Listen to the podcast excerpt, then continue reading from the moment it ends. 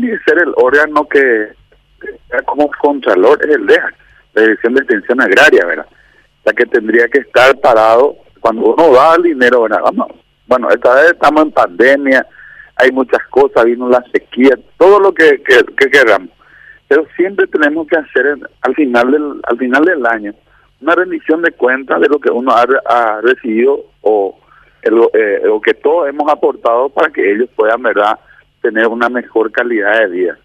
Eh, realmente yo no, no estoy a favor de esta situación eh, en cuanto a lo que pero eso también no hay que ir a hacer un compromiso como hizo el presidente de la república ante ante los campesinos el cual después uno no puede o no tiene la forma de, poder enfrentar esa realidad pero realmente en, en nuestro país hay una situación que ya descredita a todas las instituciones cuando siempre el Estado o el paraguayo común, ¿verdad? Que, que aportamos y pagamos los impuestos, somos los que realmente subsidiamos, no el Estado.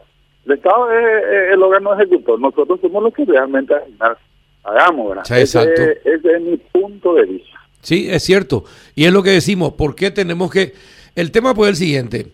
Si todos los años eh, hubiesen habido sequías o inundaciones que produjeran graves problemas en los cultivos, uno entendería la situación. Pero ese no es el caso. Se socializan, se socializan las pérdidas y ¿qué pasa con las ganancias? Eso es el gran problema.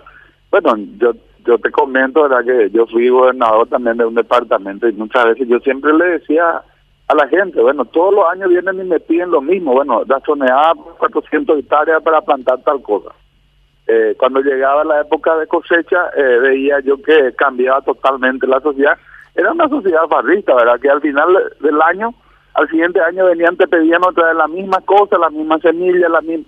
Eh, es una cosa que no, no sé si está en nuestra genética, ¿verdad? Pero de alguna manera tendría que el en este caso, cortar esa situación eh, hay algunas veces donde eh, siempre estamos aportando, aportando, aportando, pero nunca sabemos de una ganancia, ¿verdad? Al final. Y al final tiene que existir eso. Eh, en una empresa privada uno invierte para ganar y al final de año uno hace su balance y encuentra que hubo ganancia. Si no, no hubiera tenido su empresa. Y así también tiene que actuar el, el Estado paraguayo. No podemos ir suicidiando en por ir un año por sequía, el otro año por inundación. Entonces no, yo no, no, no veo, pero las promesas de, los de los estados, es decir, en este caso del presidente de la República, no tendría que hacerse sobre una realidad que tenemos en nuestro país. eh, sí, eh, por eso, eh, hoy se va a tratar, van a meter probablemente en el orden del día, eh, y bueno, ¿y cuál va a ser su posición, diputado, si esto ocurre? Bueno, vamos a estar en, en plena discusión, seguramente Ayer eh, nosotros hemos recibido vía mensaje, yo voy a estar en forma virtual ¿verdad?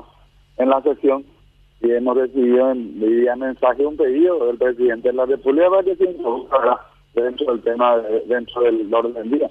No estaba dentro del orden del día hasta ayer, ¿verdad? hoy seguramente se va a incorporar. eh, y vamos a estar escuchando ¿verdad? cuáles son los motivos por el cual eh, ellos han, han, Pero para mí particularmente no, no, no corresponde ya que eh, también yo exijo una un balance al final del, de todo. Pues no sé cuán, cuánto dinero le va a corresponder a cada campesino.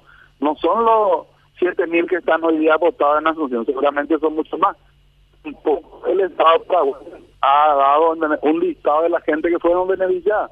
Capaz que la misma gente que, que hoy día se van a beneficiar con esos 25 millones de dólares son las personas que hayan recibido Tecopona, que tengan que tienen Tecoyo ya o muchos otros o muchos otros beneficios que da el Estado. Así que eh, en esta situación tenemos que estar también presentes al saber esa persona que realmente o que esa persona haya cultivado haya y haya y para eso por eso hablé con el eh, con contigo el, tema del DEA.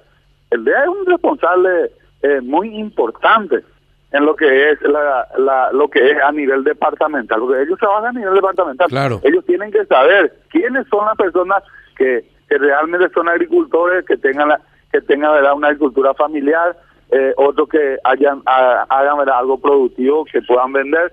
Eh, eh, toda esa situación tiene que estar eh, afrontado por el DEA, que es la que es la dirección trabajando, ojalá alguna vez, trabajando con las municipalidades.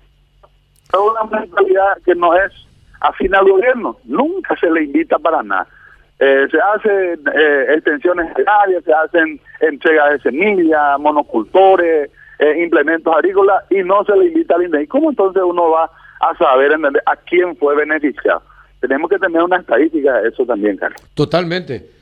Eh, totalmente, y bueno, eh, pero lo que se tiene que tener resultados, es decir, le damos la plata, está bien, mejoraron, se tecnificaron, compraron algo eh, nuevo, tienen mercado, asegurarle el mercado, cuánto vendieron, a quién vendieron. Se tiene que saber toda la trazabilidad porque no podemos estar regalando más plata de la gente. Bueno, yo te cuento, hace, hace poquito tiempo también presenté un proyecto de ley en cuanto a lo que es a los estudiantes eh, que recién decidido, ya sea a nivel terciario, universitario, sí. Eh, necesitan. Eh, tengo una, por darte un ejemplo, tengo una sobrina que es ingeniera agrónoma. En 10 por 5 en un vivero, empezó a semillar, ¿verdad? Todo, todo tipo de plantas de hortalizas. Hasta hoy día, fíjese que al inicio de la pandemia, en marzo empezó. Hoy día ella está comprando de los propios productores a quien ella le vendió la semilla o los plantines ella misma le está comprando otra vez la, la, la, lo que es la lechuga, la cebollita, y ella está haciendo combos y vende otra vez. Entonces, esa clase de personas es la que necesita realmente un, un crédito. No no que se le subsidie ni, ni, ni, que se le dé dinero gratis. Lo que necesitan es que se le, se le dé un crédito a un año de plazo para que empiecen a pagar y puedan realmente emprender. Pues yo he visto muchísima gente trabajando en esta pandemia, tratando de salir adelante, gracias a lo que es la agricultura familiar, que, que es algo loable. Entonces, eh, se puede se puede cuando uno quiere. Y la y lo que es la riqueza más grande que tiene que son jóvenes, recién decididos, ingenieros agrónomos.